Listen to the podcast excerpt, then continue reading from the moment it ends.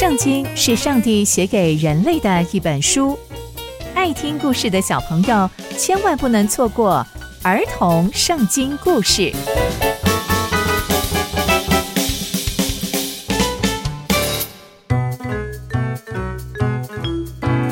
各位亲爱的大朋友、小朋友们，大家好，我是佩珊姐姐。小朋友们，今天佩珊姐姐要跟大家分享的故事是世美的结局。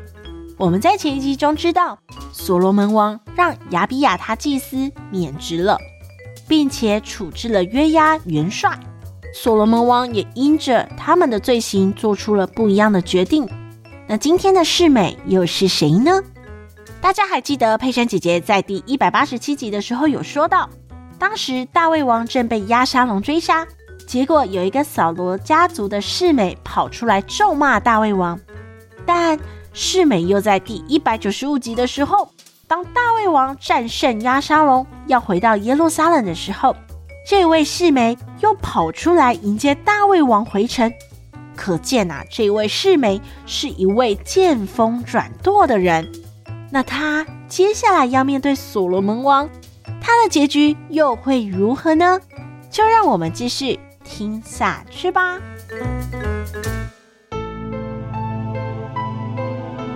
所罗门王派人去把示美找来，对他说：“示美，你呀，要为自己在耶路撒冷建一座房屋，住在那里，而且不可以从那里出来到其他的地方去。我们先讲好哦，你一定要知道，你哪一天出来，你超过了你们家那一条溪，你哪一天就要死。你流人血的罪都要归到你自己的头上。”世美听到所罗门王这样说，他想了一想，说：“嗯，这你说的很好。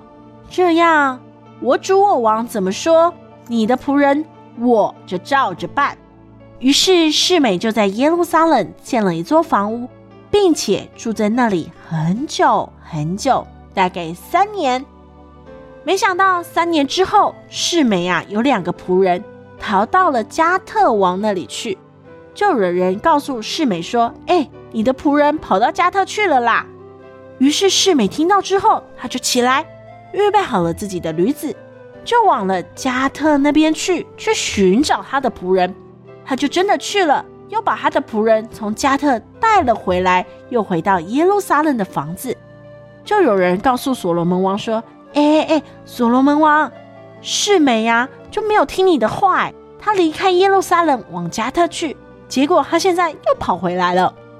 所罗门王听到之后，就派人去把示美找来，对他说：“示美，我不是叫你指着上帝发誓，而且也警告过你，你要知道，你哪一天离开你的房子到其他地方去，你哪一天就要死吗？而且你也答应过我啊，你不是说你一定会听从的吗？为什么你现在不遵守你跟上帝所发的誓？还有？”我交代给你的命令呢？所罗门王非常的生气，他又对示美说：“我告诉你，你自己知道你所做的一切坏事，而且你心里都非常非常明白，而且你也曾经对我父亲大卫王做过坏事。我告诉你，现在上帝要把你的罪都归到你的头上，而我要蒙福，因为大卫的王位要在耶和华眼前得坚立。”直到永远，所罗门王就命令比拿雅，比拿雅就出去处决了示美，示美就这样断送了他的生命，也因此所罗门王就巩固了他的国。从今天的故事，我们可以知道示美的结局也是难逃一死。那为什么所罗门王要这样处置他呢？因为示美呀，不但是个不忠诚，更是个见风转舵的人。从他过往面对大卫王的态度，我们就可以知道，其实所罗门王也给过他机会，并且告诉他，只要他乖乖的待在耶路撒冷的房子里面，他就可以没事。但他仍然抱着姑且一试的心态，他就因为这样而违反了他跟上帝的约定，也违反了他跟所罗门王的约定。这就让他遭受到惩罚，然而，所罗门王也借着他的智慧，顺利的把他的心头大患都处置完毕。那接下来又会发生什么样的事情呢？刚刚佩珊姐姐分享的故事都在圣经里面哦，期待我们继续聆听上帝的故事。我们下次见喽，拜拜。